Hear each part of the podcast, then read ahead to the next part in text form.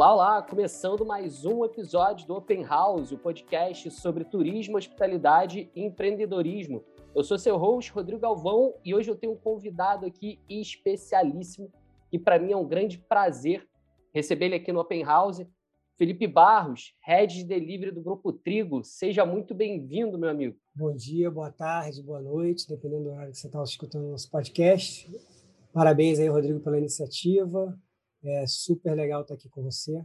Valeu, Filipão. É, cara, para mim é um grande prazer estar te recebendo aqui. O Felipe foi meu aluno no curso de Digital Branding da Laje, 2017, cara, 2018? Quando é que era? 2019? Nem lembro. Tem tempo já, né? Foi, foi, acho que foi 2017. 2017. Nossa, tempo pra cacete já, né, cara? Passa rápido. Porra. Super legal o curso, nota 10 aquele curso. Irado. E, e, e eu lembro que eu e o Felipe a gente trocou muita ideia, né? Na época, hoje a gente, a gente manteve por contato desde lá, a gente hoje é amigo. Né? E eu lembro que acho que você trabalhava na Faga, né, cara, naquela época. Conta um pouquinho aí para a galera desse teu momento zero até chegar hoje aí numa das áreas mais badaladas que é essa área de delivery do Grupo Trigo. Fala para a gente um pouquinho da sua trajetória. Eu comecei é, na área de construção civil, na verdade. É, fui, fui, da área de marketing durante algum tempo é, na Lafarge, né, que é a indústria de cimento, indústria de, de concreto. Eu fui para uma área que era uma inovação, que era o drywall. E a gente eu trabalhava com inovação de produtos, CRM, isso há algum tempo atrás. E aí depois dessa minha trajetória nessa, nesse mercado de construção civil, fui fiz o oposto, fui para mercado de entretenimento na Faga, fiquei lá um tempo e ali eu, eu recebi o primeiro choque né, da necessidade real do marketing digital. Né? Foi ali que realmente eu falei, nossa, é, sem isso aqui não, não existe. É, 2017, por aí. Né? E aí foi, foi no final desse ano que a gente se conheceu, né, que eu estava me atualizando lá né, no, no curso da Laje, e aí depois eu acabei indo para Dominus, também na área de marketing. Fiquei, fiquei lá ó, uns nove meses. Na verdade, eu, eu era do Grupo Trigo, né? e o Grupo Trigo vendeu a Dominus, e eu fui junto nessa venda. Passei um tempo lá com eles, nessa nova administração, e acabei assumindo essa área agora de, de coordenador de delivery lá no Grupo Trigo com a galera do Grupo Trigo, pessoal, nota 10, adoro trabalhar lá. E por um acaso, né, nessa situação que a gente se encontra hoje, eu acabei no olho do furacão, né? Porque o delivery hoje, independente de ser segmento food service, se é segmento vestuário, se é... o e-commerce de uma forma geral hoje, ele está no, no, no, centro do furacão. Vide aí as maiores empresas é, de plataforma de marketplace, o, o, o, tamanho do crescimento que, que eles tiveram nos últimos, nos últimos meses, no último ano, principalmente. Né? Uhum. Então, no resumo do resumo é isso, Rodrigo. Porra, Hoje, hoje o grupo Trigo ele tá com é o Cone, o Espoleto, Lebonton, tem mais alguma? E o Gourmet. E o Gourmet. E o gourmet. Nossa, fui no gourmet, cara. Outro dia, pô, tá sensacional, cara. Exatamente. Sensacional. Até a experiência mesmo, e aí a gente até entrando já nessa parte aí que é interessante. A Dominus não tá mais, né? A Dominus hoje, ela foi, foi vendida, né? Como você falou. Foi vendida. É, não, então não tem mais nem aquelas lojas duplas, né? Que era, tinha umas lojas de Espoleto e, e Dominus. Hoje não tem mais, então. Exatamente, que era, que era uma loja, uma dentro da outra, né? É. Não, hoje não existe. Acho que até existe, ainda existe uma em Copacabana. A do Maitá fechou. É você pode ter, por exemplo, um franqueado que tenha né, uma Dominus e um Spoleto. E Mas ele vai bem, nada a ver com vai bem, obrigado. É, o Spoleto tem, e né? A e, a Dominus, e a Dominus não. Ele é um uhum. franqueado. Existem algumas características de alguns franqueados que são multi, multimarcas. Né? O cara tem uhum. girafas, tem tem uma Dominus, tem um Spoleto. E assim, de uma forma geral, Spoleto e Cone vão bem. É claro que você tem um impacto dos lockdowns, né, que são as vendas pelo balcão, mas em compensação você tem a venda do delivery. Principalmente para o Spoleto, a gente não tinha como carro-chefe da venda o delivery. Né? Obviamente, quando se pensa em Spoleto, ah, se pensa muito no balcão, né? nas, nas praças de alimentação, na experiência de você ir até o restaurante. O Cone, por ser uma comida japonesa, ela tem uma uma característica mais de delivery, né? porque o japonês ele vem já há alguns anos, né, que você entrega a comida do, do, do delivery, mesmo feita pelo telefone, feita pelo próprio restaurante, independente de aplicativos. Assim como o, o China Box fez com yakisoba, assim como a Domino's fez, é, a Mr. Pizza fez com, com, com, a própria pizza, e tem essa característica de, de certos produtos que já eram delivery. Né? Farmácia já era delivery. Né? Uhum. Você não saía muito para a farmácia, você ligava, ele entregava na sua casa. Alguns mercados mercados, alguns segmentos específicos, né, algumas marcas, elas já tinham essa característica do delivery, que não era o caso do Spoleto, um pouco mais do Cone. Entendi. É, claro que a gente vai entrar bastante nessa parte de mercado, também do delivery, mas uma coisa que eu sempre tenho debatido aqui com a galera no, nos episódios é sobre uma coisa que eu acho fundamental hoje para qualquer empresa de qualquer área, e eu vejo que muitas empresas estão investindo nesse conceito, que é o conceito da hospitalidade. Hoje a gente tem a, a La Boutique Studios, que ela é uma empresa de, de hospedagem. Na verdade, eu nem me posiciono tanto como uma empresa de hospedagem, mas mais uma empresa de entretenimento que, por acaso, utiliza hospedagem também é, dentro da sua narrativa né, de, de história de marca e tal. É, e eu tenho uma frase que eu gosto muito de usar, que eu acho que hospedar é uma arte. No nosso caso, a gente hospeda, mas é, existem várias empresas que elas recebem, como é o caso de um restaurante. Né? E a gente tem muito essa questão do contato humano no restaurante, onde você é recebido por uma hostess na entrada, tem as boas-vindas, aí você tem a parte de salão, você faz o contato com o garçom. E eu acho que, assim, principalmente no restaurante, onde você serve comida, eu acho que, cara, é um dos atos mais humanos é, que conta a história, que é quase uma, uma forma de, de amor ali, né, de, de, de relacionamento. Eu acho que com o delivery, a gente, pelo menos eu sinto muito isso, né, e eu peço bastante delivery, eu sinto que a gente perdeu um pouco dessa humanização e principalmente da hospitalidade no ato da entrega, porque você não tem mais o contato e a experiência dentro do restaurante. Então, eu queria saber, cara, como é que vocês enxergam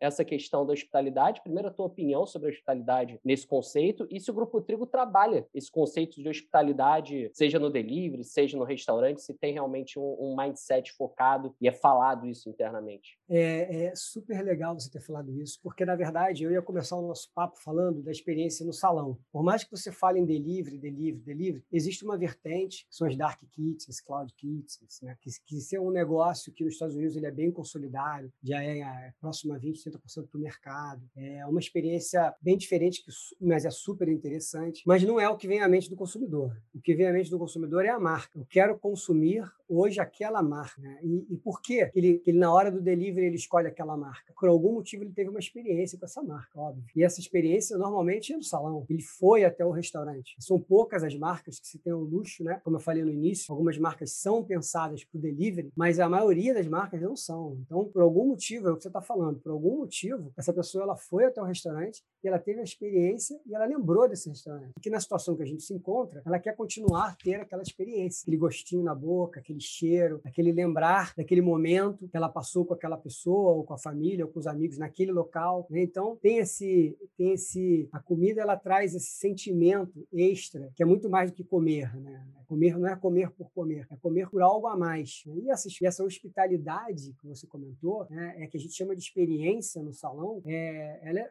tudo no restaurante. Né? Não importa se você está numa, numa, praça de alimentação, talvez seja mais difícil você conseguir isso, e se você está é, num restaurante cinco estrelas. É, trazendo um pouco para dentro de casa, a experiência que você tem no gourmet né, é uma experiência que você pensa de início, eu quero ir no gourmet. Por quê? Porque você tem uma experiência, não é simplesmente pelo japonês. Né? Tem ali, tudo bem, um custo-benefício, a gente trabalha muito, né, mas existe algo mais é, do que simplesmente comer uma comida japonesa. E isso é hospitalidade. É você tratar o cliente a partir do momento que ele pisa na porta do restaurante. E, normalmente ele vai ter a primeira experiência que pode ser negativa por uma fila. Tem uma fila que normalmente acontece. Como é que você trata a experiência do cliente naquele momento? Como que você pode pode melhorar aquela experiência de ter que ficar aguardando um desejo tão grande, que é ficar 40 minutos, meia hora numa fila. Né? Uhum. Realmente ter vontade de estar lá. Então, ali você já começa com uma experiência. Então, hoje, a gente já leva muita coisa para o digital. A pessoa pode entrar na fila mesmo digitalmente. Ele entra lá pelo link e se coloca é, na fila. Você poder servir e abrir uma conta na própria fila e já começar a uma experimentação na própria fila, certo? Obviamente com alguns limites. Né? Então, e aí depois que ele entra no restaurante, aí sim, a experiência precisa precisa ser total. Né? Desde o cheiro, desde a da música, desde a luz e, obviamente, do treinamento de toda a equipe que vai atender aquela pessoa. A experiência, ela tem que ser... Então, assim, por que, que eu comecei do balcão? Porque é essa experiência que na hora que é, a pessoa está lá numa quinta-feira ou numa sexta-feira à noite e ela quer ter um, um, um delivery em casa e ela quer ter uma boa experiência e quer pagar por isso, ela sabe que não, não tem aquela experiência do salão, mas ela quer trazer essa lembrança do momento da comida. Então, é, como, o que, que você precisa precisa fazer na hora de você produzir o seu delivery para que a pessoa continue ter, a ter aquela lembrança, aquela experiência, aquela hospitalidade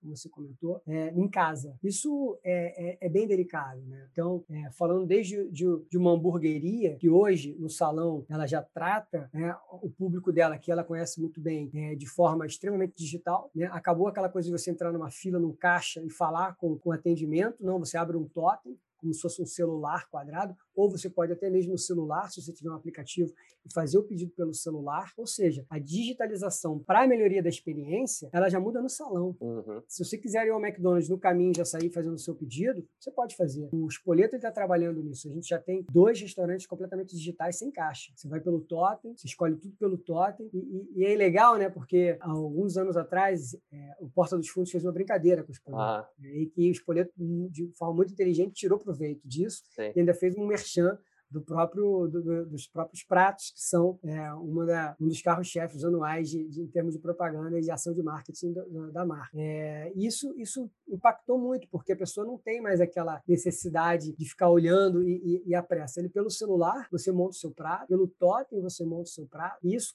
isso a gente conseguiu fazer com que é, a gente conseguisse evoluir a própria culinária. A gente saiu de simplesmente uma massa, uma porção de, de, de adicionais inclusos, para você ter um, um prato fechado, para você ter uma experiência boa de carne, a gente está implantando filé mignon. Então, ou seja, é, esse digital, ele de alguma forma, ele, ele ajudou na própria evolução da qualidade do produto. Uhum. Então, isso tudo né, que, eu estou comentando, ele conecta com o delivery. Sim. Porque o delivery ele é uma experiência digital. Simples, você está falando com um celular. Claro que boa parte do delivery hoje, no mercado nacional, por incrível que pareça, ainda é o telefone. Não sei se você sabe disso. O telefone, ele, é, ele ainda é boa parte do, do do, delivery. As pessoas ligam ainda? Ainda ligam. É porque a gente está falando claro. de Brasil, né, cara? A gente, pô, Exato. mora no Rio São Paulo, a gente tem muito essa, esse pensamento de que, que, que o Brasil é, é, se resume a gente, né? Mas é gigante, de certeza, assim. Uhum. Eu me impressionei no primeiro momento, mas pensando, cara, com certeza é telefone, com certeza. Essa pesquisa eu não posso, eu, realmente, eu vi essa pesquisa, eu não, eu não tenho como confirmar a fonte, eu vi de um grande, de um grande aplicativo do mercado nacional, e ela dizia que em torno de 60% do delivery ainda era pedido pelo telefone, e em torno de 20, 25% é, era aplicativo e o, e o restante era o WhatsApp. Então você ainda tem um mercado razoável aí que pede pelo WhatsApp. Uhum. E aí você tem algumas plataformas que conectam o seu cardápio às soluções. Você vai escolhendo, é super simples. O próprio Gourmet tem isso é, de forma bem simples. Então, ou seja, é, hoje, toda aquela experiência que você tem no, no, no salão, ela precisa, de alguma forma, ser levada para casa. É, seja uma experiência de um restaurante cinco estrelas, né, você pode pedir, e, aquilo, e aquele produto ele precisa chegar com qualidade em casa. É, seja daquele restaurante que vai ter um ticket médio de 20, 15 reais, mas é que, que aquela comida também precisa chegar com uma boa qualidade na casa, e seja de um restaurante que talvez é, as pessoas nem deem tantas boas notas para uma comida, mas a experiência do local é maravilhoso. Né? Você senta numa mureta no Bar da Urca, por quê? Uhum. Né? E fala que aquela coxinha é maravilhosa, pô, pode ser realmente para algumas pessoas a coxinha é tem um caldo maravilhoso, mas não, não pode ser uma experiência, digamos assim, confortável, etc. Mas é, é maravilhoso, um visual lindo. Então, como é que você leva essa experiência da mureta para dentro de casa, se o, se o caso, né, o, o, restaurante quer fazer um delivery. Como que você trata isso? Essa experiência que você está comentando, a hospitalidade, ela precisa ser lembrada na hora do delivery de alguma forma. O que eu sinto mais, mais falta no delivery é justamente, é, às vezes é isso, né? A comida ela chega muito parecida como é lá no restaurante. É, eu vejo que a galera cada vez mais tem investido em marca e tem investido em produto, tem investido em embalagem, né? Eu vi uma evolução muito grande da embalagem, da forma como é entregue, na forma, uma preocupação de como você vai consumir aquele produto que chega até na tua casa. Hoje tem várias empresas, até os bares, né? Os bares de drink, por exemplo, os caras estão mandando o drink engarrafado, semi-pronto, para você mesmo finalizar ali. Aí você começa até a ter uma experiência de ser um pouco do, do barman, dá para você brincar muito com isso. Mas o negócio que eu sinto, assim, muita falta ainda é a humanização na entrega, né? E aí eu sei e até queria que você contasse né, um pouco mais aí da visão de vocês sobre isso, que há uma retenção dos dados das plataformas, né, do iFood, do Rappi, Uber Eats, etc., sobre os dados dos clientes. Então, você acha que basicamente sabe o endereço e o nome dessa pessoa, né? Acho que nem o telefone, não sei se você tem acesso. É... Então, assim, uma coisa que eu sinto muito, cara, às vezes são pequenas ações de encantamento. Eu vou dar um exemplo. Eu pedi uma pizza há um tempo atrás, aqui em Copacabana. Eu vou te falar, cara, eu não, eu não achei a pizza nada demais, não achei ruim, mas acho que não voltaria a pedir pelo produto. Eu não lembro lembro nem o nome da pizzaria, mas incrivelmente foi uma das ações de delivery que mais me encantou. Por quê? Os caras mandaram a pizza que eu pedi, e aí eles mandaram uma outra fatia de uma pizza, que era um novo sabor que eles estavam testando, e tinha um recado à mão, num post-it, com o meu nome, e falando, pô,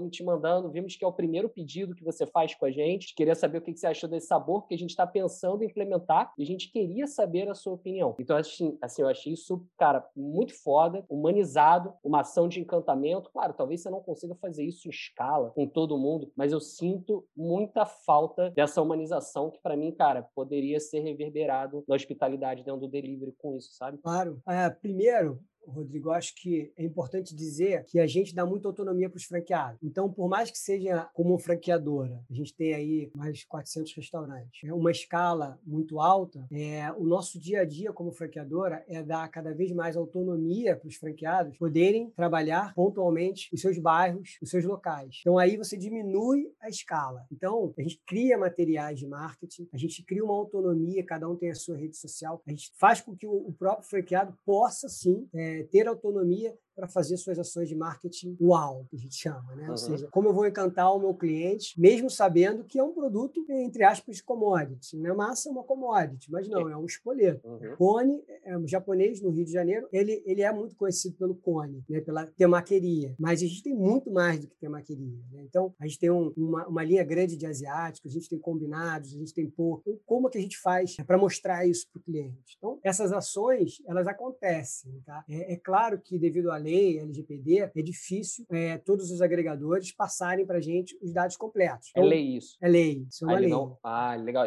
Maneiro, não sabia disso. Ele não pode passar, então, ele não passa uma por uma restrição meio que para ele meio que ter você na mão, não. Ele não passa porque é lei. Ou um pouco dos dois. É, é claro que assim, quem, quem, quem dita os dados, quem tem os dados, tem o monopólio, tem, tem todo o conhecimento e não, não tenho dúvida de que os agregadores eles se usufruem disso. Uhum. Mas é, existe uma lei, sim, que os dados não podem ser passados a não ser que o consumidor é, autorize. Então, hoje, eu recebo os dados que são necessários para fazer a entrega, que é o nome e o endereço. Uhum. E-mail, telefone, eu não recebo dos agregadores. Possível fazer, sim, é, a entrega com nome e, e, telefone. E aí, eles têm algumas coisas que ajudam, tá, Rodrigo? Por exemplo, eles dizem se é o primeiro cliente na hora do, do pedido chegar, isso ajuda. É, tem um campo chamado observação, em que, por incrível que pareça, alguns clientes é, escrevem. A gente já teve cartinha de amor, né? É, eu quero conquistar ela, me ajude. É, escreve um bilhetinho legal, aí a pessoa escreve com o nome. Teve uma que pediu outro dia é, um dinossauro, que era para o filho. Aí a gente tem, aí a menina do, do restaurante desenhou. É, a gente troca essas informações, ah. né? Um dinossauro. Isso é encantamento, né? Isso é encantamento. É, e assim, falando, obviamente, é, do gourmet, que tem uma condição, até pelo ticket médio maior, de poder de encantamento, a gente tem todo um cuidado ali de levar para o consumidor na hora comida do jeito que ele receberia no restaurante. E é difícil. Então, hoje, a embalagem é quase que um origami. Realmente é, fica horas para montar a embalagem. Uhum. Mas é a, é a, única forma que a gente encontrou daquele produto chegar como se estivesse chegando é, num prato na frente do, do, do, consumidor. E assim, eu já tive alguns exemplos de reclamações de clientes em que aquele produto não chegou conforme ele é, entende que seria padrão qualidade gourmet que ele vê no salão. E isso chega para o restauranter, que, que é a pessoa responsável por aquele restaurante, e chega para o dono. Então, isso é discutido duas, três vezes por semana. Todas essas reclamações que chegam para o restaurante. Isso não pode ser, é, entre aspas, destratado é, e, e, e, levado a, ah, não, a gente tem um saque aqui e esse saque resolve todos os casos. Não é o caso. Tá? A gente é, ouvir o cliente é, um, é, é algo é, rotineiro e dentro da, das marcas do Grupo Trigo. Isso é fundamental para você poder adquirir a experiência, é, os exemplos e tratar no dia a dia. Então, não é só ouvir, né? Você tem as redes sociais hoje, que para a gente é tudo. Então, a gente tem reuniões é, rotineiras para fazer um resumo das principais observações feitas pelos nossos clientes. Todos eles são respondidos por um time interno, não é terceirizado. É, e o mesmo acontece no gourmet. Então, se chega um, um, produto que o consumidor não entende, de que forma que a gente vai poder tratá-lo no próximo pedido? Olha, é, o, o, senhor tem um crédito aqui com a gente, é, no, no, mesmo espoleto, se teve um problema, a gente manda uma sobremesa, é, manda um, uma bebida. É, então, ou seja, problemas no delivery delivery, eles vão acontecer. Bom, assim como no salão. Mas no delivery, você tem uma, uma última perna no processo, que é o entregador. E esse entregador, é, em 95% das vezes, ele é terceirizado. Seja pela plataforma ou, hoje em dia, seja pelas empresas de operadoras logísticas você já tem. Uhum. Tem uma log, você tem uma box delivery, você tem uma delivery center. São empresas que desenvolveram como soluções de perna de delivery. Elas não têm plataforma de marketplace. Elas simplesmente tratam o entregador. Está na nuvem. Numa nuvem, imagina a Zona Sul, uma grande nuvem, onde dentro dessa nuvem os motoqueiros estão andando. E aí, através do aplicativo do motoqueiro, né, o, o, o, restaurante conecta a, a esse motoqueiro através de um sistema extremamente inteligente que vai tratar desde a hora que o pedido chegou no restaurante até a hora que eh, existe uma, um, um, tempo chamado tempo de preparo. Ok, o pedido chegou, é, o pedido foi feito a zero. Em, dois, em um minuto, o restaurante capturou esse pedido. Só que ele demora, em média, é, nove minutos para fazer um preparo. Isso é calculado por inteligência artificial, uhum. que pareça. Então, é, ele não vai chamar o motoqueiro com três minutos, com dois minutos, porque o motoqueiro vai ficar lá em pé esperando. E a pior coisa do mundo é deixar o motoqueiro em pé na frente do seu, do seu restaurante. Pode haver problema. Pode haver problema dela. Então, é, depois desses nove minutos, que para o cliente são dez, o motoqueiro tem que estar no restaurante, já saindo com o produto, para é, levar mais aí 15 a 20 minutos para chegar na mesa do consumidor. Então, esse, esse período aqui em que sai do restaurante e chega no cliente, é, em grande percentual das, das, vendas, o restaurante fica a cegas. Ele não sabe o que está acontecendo. Ele não sabe se realmente chegou ao cliente e como chegou ao cliente. Normalmente, quando acontece algum problema, o, o cliente, ao contactar uma plataforma, ele volta no restaurante. Meu pedido não chegou, meu pedido... e você não tem o dado do cliente. Quem é? Você não tem o telefone, você tem um nome, você tem o um número do pedido, mas você não consegue nem se retratar ao cliente. Poxa, a próxima vez que você pedir, tem uma sobremesa para você. Não, mas como é que você vai saber que é a próxima vez? Pelo nome, pelo endereço?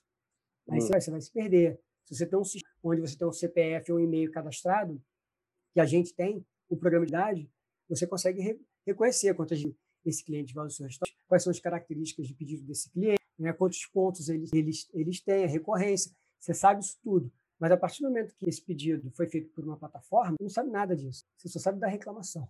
É isso que eu ia te então perguntar, de, de, de, de, da questão do, do, da logística própria, né? muito mais até da logística, da logística de entrega, mas principalmente dessa questão da conexão inicial do cliente com o teu aplicativo, porque eu imagino hoje que, assim, pelo menos eu, cara, tenho muito hábito de delivery, né, de pedir delivery, mas eu já tenho um modelo mental de food ou de ir direto no Rappi e, né, na verdade, virou um, um hábito né? E, e, o ser humano ele é pautado por hábito e é muito difícil você conseguir reverter esse hábito. É, como é que está essa, essa brincadeira aí para vocês conseguirem, de repente, trazer esse tráfego que vai direto para o iFood, direto para o app de vocês? Eu imagino que isso seja um grande desafio aí, né? É um desafio, desafio grande. É claro que tem muito dinheiro na mesa, né? a quantidade de dinheiro que os aplicativos hoje eles derramam no mercado é, para fazer com que é, esses, essa fatia ainda que usa telefone passe a usar o delivery através do aplicativo. Eles estão certíssimos, não estão errados. Tá? É claro que por trás disso você está montando uma base de dados enorme, ou seja, se hoje é, é, o maior consumo de lasanha de carne ele é feito no quarteirão do bairro tal, na hora tal, a única pessoa que sabe isso é o entregador, é o aplicativo. Nós, infelizmente, não sabemos, porque o de consumo, né, a característica de consumo por, por cohortes, por faixa etária, por qualquer coisa que seja, está na mão do agregador, não está na nossa mão. Então, esse é o, esse é o grande impacto na cadeia. Uhum. Esse é o grande impacto na cadeia. Então, como que eu vou fazer para pegar esse, esse cliente que já está acostumado, que foi, que foi doutrinado a usar o aplicativo, né, seja ele a Rappi, o iFood ou o Uber Eats, para fazer o seu pedido, e é bom para ele, né, porque você já entra ali, você já tem o seu seus restaurantes prediletos, você já tem, você já vai muito rápido, sabe? O consumo não muda muito. Eu quero naquele restaurante porque eu gosto daquele prato. Então, o, o, o X desse, desses, desses aplicativos é excelente. O cara já entra em dois, três cliques, ele fechou o pedido dele. Então, como que você faz? Qual é, qual é o desafio de você fazer com que esse processo, acostumado pelo cliente, vire e vá para o seu aplicativo? Ele, ele é um, um, uma ginástica bem forte, e principalmente financeira. Mas, é, por muito tempo, os, grupos, os restaurantes, o Grupo Tribo, eles trabalhavam é, já de forma digital no seu público é, é, é cotidiano. Então, a gente tem um programa de fidelidade né, que tem muitos e muitos e muitos clientes cadastrados é, e que esse programa de fidelidade ajuda muito a gente com o aplicativo próprio. A gente já tem uma base enorme de clientes, enorme de clientes, e que a gente está, sim, trabalhando nessa base, dando algumas vantagens, como, por exemplo, cashback, pontuação, programa Isso de é fidelidade. Legal. Ou seja, legal. a gente está, através das ações de marketing, a gente conhece o nosso cliente. Essa é a grande vantagem. É, o Espoleto ainda não tracionou de forma tão forte o, o, aplicativo próprio. É o que a gente vai fazer agora. Tá? A gente estava com algumas movimentações internas de aperfeiçoamento da, da plataforma. A gente está em constantes testes. A gente tem alguns squads acontecendo, é, tanto para o Cone quanto para o Espoleto, focando em soluções é, de aplicativo próprio, de WhatsApp e de um, e de um, de um player que veio para o mercado já faz alguns meses, que ainda está ali. É um, é um, é um, é um grande, um grande é, monstro para os agregadores, que está quietinho ali, ainda não se mexeu, que é o Google. O Google Food Service, ele já tem uma plataforma pronta, o Espoleto já tem é, 40 restaurantes dentro dessa plataforma, é, caindo pedidos eventualmente, nem do lado de cá do Espoleto, nem do lado de lá do Google, fizeram grandes é, movimentações para gerar tráfego para essa plataforma, porém ela já existe, funciona bem. Isso uhum. daí está deixando a galera um pouco, está tá tensionando o mercado, porque você não sabe muito bem como que o Google, um belo dia você pode acordar com todos os relógios do Rio de Janeiro, todos os, né, o metrô encapado de food service do Google e você vai ter um, uma enxurrada de pedidos por ali. Espero, espero porque é, é uma plataforma excelente, eu já testei, já comprei, funciona super bem e hoje ele passa de alguma forma alguns dados melhores, né? Obviamente, quando você visita um seu site, você tem uma série de informações informações que o Google te passa e que, obviamente, visitando a sua plataforma, você vai ter também. Você sabe, por exemplo, é, hoje as plataformas já perceberam e elas estão te dando o funil de venda. O iFood te dá um funil de venda. Ele te dá quantas pessoas entraram no seu restaurante, quantas pessoas fizeram o rollout do seu cardápio, quantas pessoas clicaram nos produtos não fizeram mais nada, e quantas pessoas clicaram no produto, chegaram a fechar o carrinho e não compraram, e quantas pessoas compraram. Ele te dá o funil de venda completo. Isso ajuda muito, viu, Rodrigo? Ajuda Sim. muito é, para você poder trabalhar o seu cardápio, o cardápio dos restaurantes são independentes, e ali é uma fonte enorme para você poder tratar é, a experiência do cliente a partir do momento que ele já entrou uhum. no seu restaurante. Isso ajuda muito. Então, o Google ele vai te trazer mais informações do que os agregadores é, é, trazem hoje em dia. Isso é, é algo que está ali no cantinho, que ninguém está tá olhando ainda, mas é claro, a, a, nossa meta hoje é de aumentar muito o percentual de venda é, do app próprio. Isso vai ser uma meta para esse semestre, a gente pretende crescer é, e, e, com base, sem dúvida, no, no nosso programa de fidelidade. Um programa de fidelidade que a gente fez crescer durante três, quatro anos antes dessa pandemia, porque a gente sabe quem, qual, é, qual é o nosso cliente, a gente sabe exatamente a hora de consumo dele no balcão. Entendi. Cara, eu não tinha ideia dessa, dessa plataforma do Google. E realmente, não. agora não, não sabia. E agora você falando, nossa, é isso caras quiserem entrar, e principalmente entrar com uma proposta de valor, de compartilhamento de dados maior, não sei como é que é a questão de taxas, não sei como é que é a questão logística, né? Porque o iFood ele também tem toda essa questão né, de logística de entrega. Claro que você não precisa necessariamente usar, mas é né, uma coisa que eu acho que bastante, bastantes empresas utilizam. Mas no momento que os caras decidirem realmente entrar, cara, e criarem de fato uma, um compartilhamento de dados muito mais efetivo, eu acho que vai dar uma balançada muito boa no mercado. Vai, vai assim, é, a proposta deles inicial é uma proposta que vai ajudar muito o pequeno é, empreendedor, né? Aquele que, que realmente precisa de uma plataforma fácil de usabilidade, que não cobre tanto, né, como os outros agregadores, porque não necessariamente, é o Google não necessariamente ele precisa de, de muito, muito, muito merchan, né? Não precisa divulgar muita coisa, porque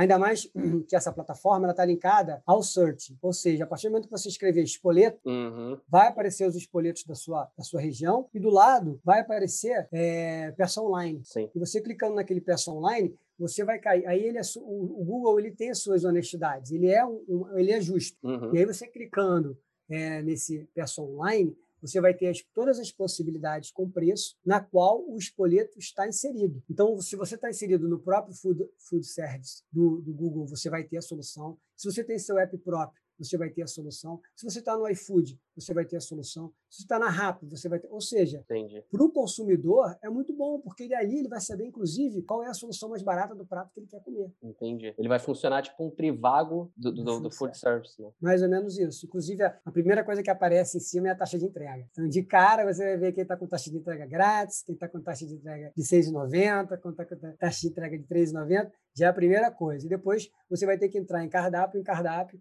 para verificar os preços, mas está tudo ali. Então, é, a partir do momento que o Google se mexer, é, eu não sei realmente como é que vai ser o, o, resultado disso. É, eu acho que investir também nessa parte muito que você falou, né, sobre a, o seu app próprio, né, a criação de experiência, principalmente de conexão de marca do, do cara que já é teu cliente com você, é fundamental. Que eu vejo fazer isso muito bem, cara, muito bem. Assim, eu estou apaixonado pela forma como eles fazem esse relacionamento com o cliente no programa de fidelidade é o Wine. Não sei se tu assina Wine, né, o Wine Club de, de vinho, né, de, de box por assinatura. Cara, o programa de, de, de fidelidade deles é fantástico, porque ele é totalmente gamificado. Então, pô, você fez mais um mês de assinatura, você ganha 50 pontos. Aí esses 50 pontos, eles viram cashback lá na frente. Aí você comprou um vinho extra, você ganha uma medalha de não sei o quê. Se você ganhar mais duas medalhas, você ganha um superpoder para pedir um vinho. E assim, e os caras, o que é mais doido, né? Porque eles vão fazendo uma gamificação gigantesca. E eu acho que todas as marcas hoje, independente, cara, se é a wine, se é o espoleto, se é a borracharia da esquina, se é a padaria padaria. Todas precisam ser empresas de entretenimento e de mídia, independente do que elas vendam. Né? E eu acho que a Wine faz isso, cara, com uma maestria, porra, sensacional. Sensacional. E aí, agora pensando, cara, até no. Aqui, né? Tu falou, me, me deu uma ideia, assim, do, da questão do, do app do Grupo Trigo. Eu já vi um pouco como é que vocês trabalham isso, mas eu acho que vocês trabalham um app individualizado, né? Para cada,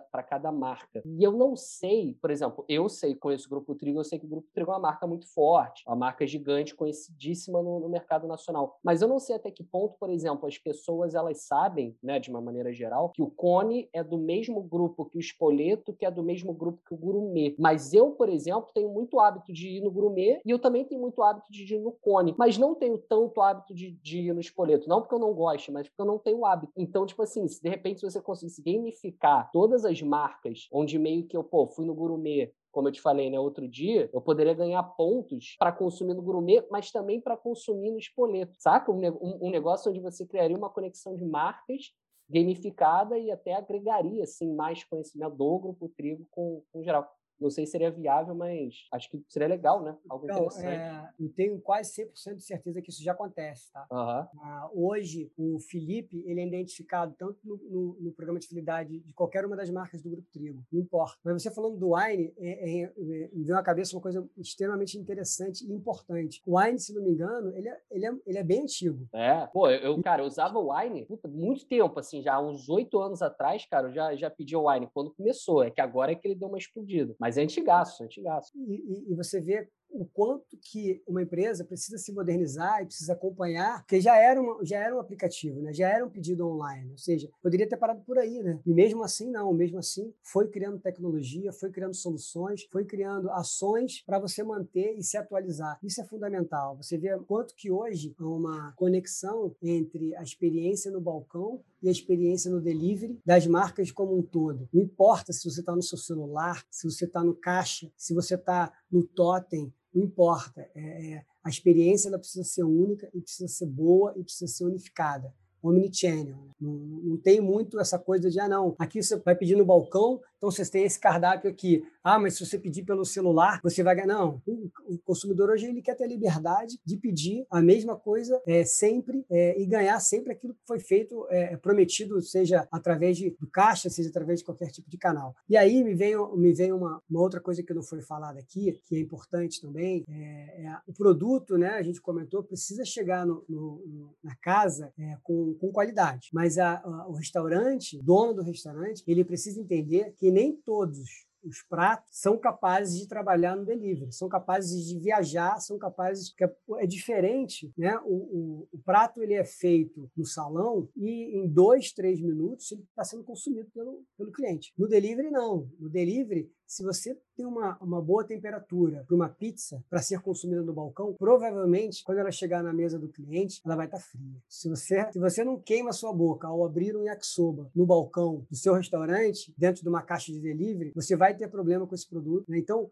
a gente teve uma experiência é, com o nhoque, e o nhoque ele não estava chegando bem na casa do cliente. A gente suspendeu o nhoque. E o nhoque, não sei se você sabe, no dia 29 do mês, é o nhoque da fortuna, uhum. é, é, um, é, um, é um, é um, prato mais vendido do, do, do, dia. E a gente conseguiu, através de muita tecnologia, obviamente, mudanças de, de produto, etc., trazer o nhoque para dentro do delivery. E hoje a gente tem o dia 29 dentro do delivery, dentro do Uber Eats, dentro da. E ao invés de a gente mandar a nota em dólar, a gente dá o desconto uhum. na casa dos cinco reais. Então, ou seja, é, é, é, muito importante que o restaurante preste atenção é, em como trabalhar o seu produto, sabendo que o consumo dele não vai ser de imediato, sabendo que o consumo dele ele vai levar um tempo, às vezes na casa de 30 minutos, 35 até 40, para ser consumido.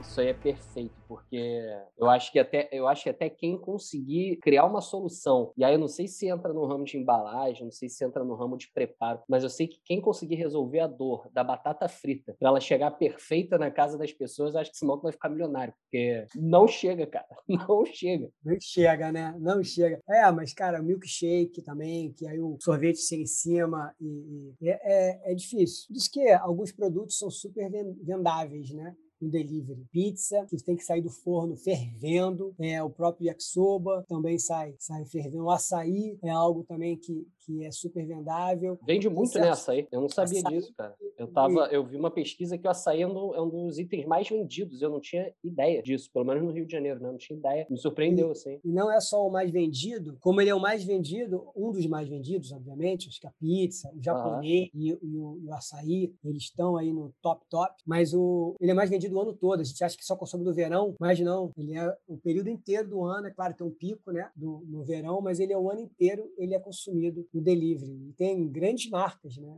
é, nas plataformas. E é um item razoavelmente barato, não é muito caro, e que você consome, é, você consegue consumir rápido. Ele viaja bem, você lacra ele bem, ele não tem problema chacoalhar, não tem problema balançar. Então, ou seja, a embalagem para o delivery, ela precisa ser pensada não só pela, pelo conforto do produto, e você ter certeza de que o produto ele está, entre aspas, intacto ali dentro, como também pela experiência, né? Muito, é muito legal você abrir uma embalagem. Né? Tem, tem um restaurante no, em São Paulo, que é o Sushi, Chic, que ele traz quando você coloca em cima da mesa, é quase como um presente. Você ganha um presente na embalagem. É claro que tem um custo isso, né? É. Mas qual é, qual, qual, é o peso de você ter um custo alto e a experiência, a experiência do cliente? Uhum. Como, o... como, é que você trabalha isso, né? Sim, sim, sim, sim. É, mas é fundamental, né, cara? Porque mas é aquilo também, uma coisa que eu digo. Também de nada adianta você você criar isso, você criar essa ação, você criar um ritual da marca onde você tem uma embalagem foda, onde você faça uma ação de encantamento personalizada com nome e tudo mais, ter o produto se a tua comida não for boa. Não, né? isso é isso. Isso é claro, é, de é, novo, né? É, é, a entrega mínima, né? O que eu digo para a galera de, de hotelaria, né? lá para os meus alunos da, da escola de anfitriões, cara. Se você não entregar o mínimo, porra, um apartamento incrível, uma cama uma,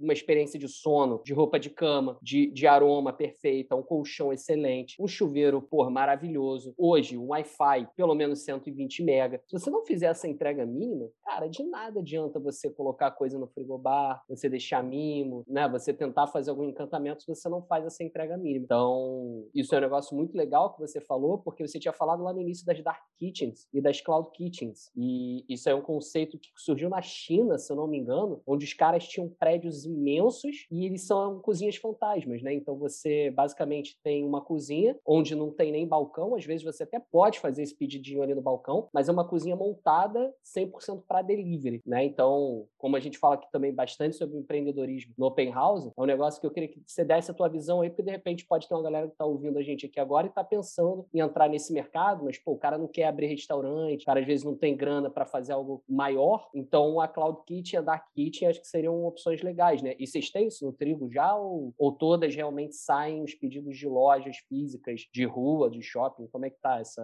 essa ideia de vocês? Rodrigo, a gente tem, tá? A gente já a gente tem uma, uma Dark Kitchen no Rio de Janeiro com cinco ou seis marcas uhum. dentro dessa, dessa, dessa Dark Kitchen. Ela fica ali no Arpoador, próximo ao Arpoador. É uma casa e a gente trabalha a marca de risoto, chamado Rise. A gente trabalha uma marca de hambúrguer chamada Cut the Crab. A gente trabalha uma marca de estrogonofe Estrogonosso. A gente trabalha uma marca de pratos brasileiros chamada Home Service. E a gente trabalha... Tem mais uma marca que agora eu não estou me lembrando. Mas mas tudo, de qualquer forma, é, para você ter uma ideia, a gente está falando de experiência e, e, é muito difícil né, você começar uma marca digital que ninguém conhece. É diferente do espoleto ou de um cone ou de um restaurante de bairro passar a vender no iFood, passar a vender. As pessoas conhecem a marca, elas já foram, já teve experiência, né? Como você começa uma marca ali dentro de uma, de uma praça de alimentação, né? Porque o iFood ele é uma grande praça de alimentação. Você entrou no seu endereço, você tem uma cacetada de, de, de, de marcas ali, em que algumas você conhece, outras Como você co começa uma marca do zero, sem que ninguém tenha uma experiência é, de balcão? Isso é, isso, é, isso é bem desafiador. Por outro lado, a gente já teve experiências de marca marcas que não deram certo, que você simplesmente descarta, ou pega ali se você tem um cardápio de 15 pratos, dois estão dando certo, você tem três marcas, você consegue pegar esses dois, dois pratos que estão dando certo, encaixar em outra marca e liquidar aquela marca. Você pode ter uma marca dentro é, de um aplicativo chamada Fast é, Japa e, um, e, a mesma Fast Japa ela é Slow Japa num, num outro aplicativo. Cara, é entendeu? É então, é, como que você como que você lida com isso? O universo ele é, ele é, ele é muito vasto para você trabalhar. E assim, os grandes chefes nos Estados Unidos, isso tem, tem vídeos no, no, YouTube explicando isso, eles fazem esse caminho para exatamente fazer testes de produto para o restaurante cinco estrelas. Então ele é um grande chefe, ele tem três, quatro marcas, ele vai testando ali, vai liquidando marca, vai mudando marca, vai colocando uma marca nova. É claro que você precisa ter um investimento, principalmente inicial, é, de muito de muito marketing nas redes sociais e, e, nos canais digitais, que são marcas digitais. Não adianta muito você. Você pode até panfletar, você pode, é, numa marca, por exemplo, o Strogonoff nosso, é, ele pode levar um, um, um, panfleto do Cut the Crap. Nossa, uma vez que ele pediu um hambúrguer, ele, ele recebe lá um panfleto com algum desconto de 50%, né? que seria um CAC inicial para o cliente poder começar a usar usufruir da outra marca. Você pode brincar dessa forma. Mas no fundo, no fundo, é, você vai ter que criar ali dentro do seu raio, isso é importante, que é comida não pode ir muito longe, né? O desafio da logística hoje da comida é você entregar aquele produto em 30, 40 minutos. Qual é o raio ideal? O raio ideal, ah, eu diria que para os nossos produtos em torno de 5 a 7 quilômetros, não mais. Ou seja, você só pode viajar em, no máximo em 20 minutos com aquele produto. 15, 20 minutos já está estourando. Você lembrando que ele também ficou um tempo no, no restaurante. E o, e o que importa no fundo, no fundo, é o quanto tempo o cliente está esperando a comida, né, Rodrigo? Uhum. Porque o cliente, ele, pior coisa do mundo, o cliente estar tá com fome. Ele não está com paciência zero, entendeu? É diferente. São poucos os, os, clientes que falam, poxa, eu vou me preparar aqui, que eu quero comer às 8 horas da noite, então às 15 para as 7 eu vou liscar e vou... De... Aí, não, não é isso, cara. Pô, tô morrendo de fome, o que, que eu vou pedir? Entendeu? Vai mexer com, com, com sentimentos primitivos. Né? Exatamente. Dependendo da fome, o cara vai para uma coisa pizza, hambúrguer, que ele sabe que vai chegar rápido, ou não, ele vai para uma coisa que ele sabe que vai, vai vir mais devagar. Mas, de qualquer forma, você começou, a partir do momento que ele escolheu o seu restaurante, você começou a criar uma expectativa no cliente, com fome. Uhum. Então, esse, esse período, é, você não pode demorar muito, porque ele vai reclamar e vai reclamar com aquela raiva de quem está com fome. Sim, sim. É, é, diferente de você entregar uma televisão. Uhum. Eu prometo a televisão em 24 horas. Tá bom. Se ela demorar 48, você criou ali uma expectativa, né? E aí não consumo. Mas, cara, o cara que tá com fome, ele não quer esperar 35 minutos. Você prometeu 30. O... Você falou, cara, agora que eu tô lembrando, vai parecer combinado, mas eu juro por Deus que não foi, galera. Você falou do estrogonofe. Cara, agora que eu tô lembrando, eu já pedi e eu sei onde é essa casa. Não é ali na, na Bulhões Carvalho? É, ali mesmo. Eu é. morava na Júlia de Caxias, muito perto. E aí teve uma vez que eu tava com a minha namorada, né? É, em casa. E aí, porra, bateu uma vontade louca de comer estrogonofe. Aí a gente ia pedindo do, do Artagão, que a gente sabia que ele tinha oficina do estrogonofe, um negócio assim. Só que ele não estava aberto, não estava funcionando, a gente não achou. Aí a gente foi pelo iFood, ou seja, a gente utilizou o iFood como canal né, de, de busca ali, de, de tráfego, e tinha o estrogonofe. E aí, dois negócios, cara, que você falou do nome, se você me perguntasse ah, qual era o nome daquela, daquele estrogonofe que tu comeu, sinceramente eu não ia lembrar. Mas no momento que tu falou, olha que doido, eu lembrei da embalagem, que foi uma parada que chamou muita atenção, era uma embalagem, porra, foda, dava pra você guardar a embalagem. Tupperware. Era um Tupperware. Igual, a gente, igual a gente guardou, a gente guardou aquela embalagem mole. E outra coisa, por que, que a gente pediu lá? Porque tinha outras opções também. Mas por que, que a gente pediu lá? Tinha uma proposta diferente, porque, se eu não me engano, agora não vou lembrar exatamente como é que é, mas eu acho que ele era o estrogonofe, tinha uma outra pegada na receita, tinha um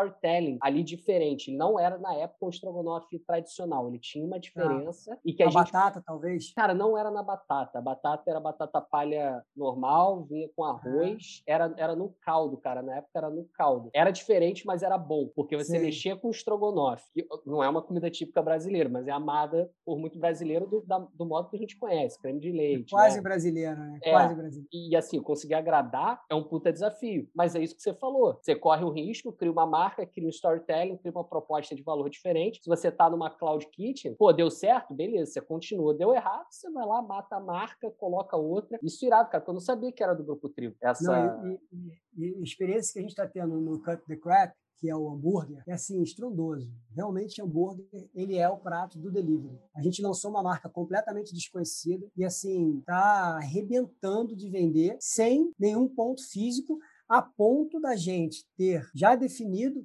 que vai abrir um ponto físico do produto, para que aumente a experiência e o conhecimento do cliente. E, obviamente, essa Dark Kitchen, a gente também está abrindo em alguns casos, para franquia. Ah, legal. Mas importante, Rodrigo, nada impede dos próprios espoletos e dos próprios cones terem marcas digitais. E Você tem. diz o, o, franqueado? É. Eu, como franqueadora, eu abro uma marca, assim, digamos, um restaurante comum. Eu tenho um restaurante aquilo. Por que, que eu não posso ter uma, uma, uma marca digital de hambúrguer? Uhum. Entendeu? Eu já tenho uma demanda, que é o pessoal que gosta de hambúrguer no meu, no meu bairro. Eu tenho uma cozinha, eu tenho toda a, a, a estrutura para poder produzir hambúrguer. Por que, que eu não posso começar a produzir hambúrguer dentro da minha, do meu restaurante? Que eu não vendo hambúrguer, não vendo comida daquilo, e passar a vender nas plataformas é, o hambúrguer, por exemplo. Ou pizza, se eu tiver um bom forno de pizza, eu não tenha necessariamente pizza no meu, meu aquilo ou no meu restaurante. Então, o universo ele é muito grande. Se eu já tenho um ativo e o ativo está lá naquele momento parado, né, o que, que eu faço no restaurante à tarde? Nada. Por que, que eu não posso vender açaí à tarde? Entendi. Restaurante. Então,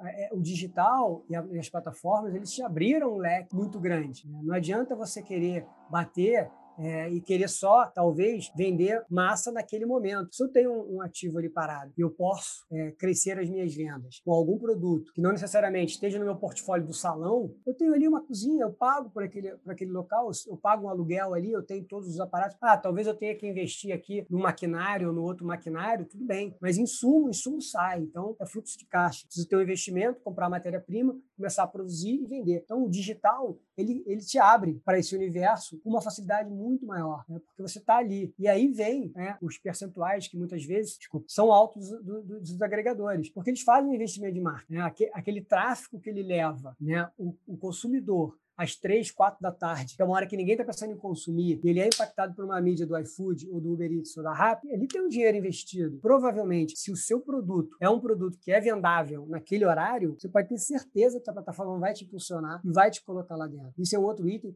extremamente importante, que a gente precisa discutir em um, outro momento. É como você se posicionar dentro das plataformas para que você tenha é, uma alta relevância. Existe uma ciência por trás disso e ela não é escondida pelas plataformas. Ela é fácil e acessível. Irmão, cara, sensacional. Eu sou fascinado, fascinado por esse, por esse mercado. Pô, é o que você falou, tipo assim, dava pra gente fazer, sei lá, uns 15, 20, 45 episódios só falando de, de estratégias de, do universo de delivery, que realmente tem uma ciência, uma, uma dinâmica aí por trás, né, muito grande. Cada vez vai chegando mais coisa nova, mas, pô, tenho certeza que nosso papo aí vai agregar pra caraca pra todo mundo que quer empreender nessa área, que já tá trabalhando ou que gosta aí do, do universo da gastronomia. Cara, foi um prazerzaço te receber aí. É, como é que a galera te acha? Instagram, LinkedIn? É, Instagram é Felipe MSP Barros. Boa. Qualquer dúvida, pode entrar lá que eu tenho um prazer em ajudar. Valeu, Filipão. Cara, brigadaço. Até a próxima aí. Foi um prazer. Obrigadão, Rodrigo. Pra, e parabéns aí pelo, pelo canal. Nacional.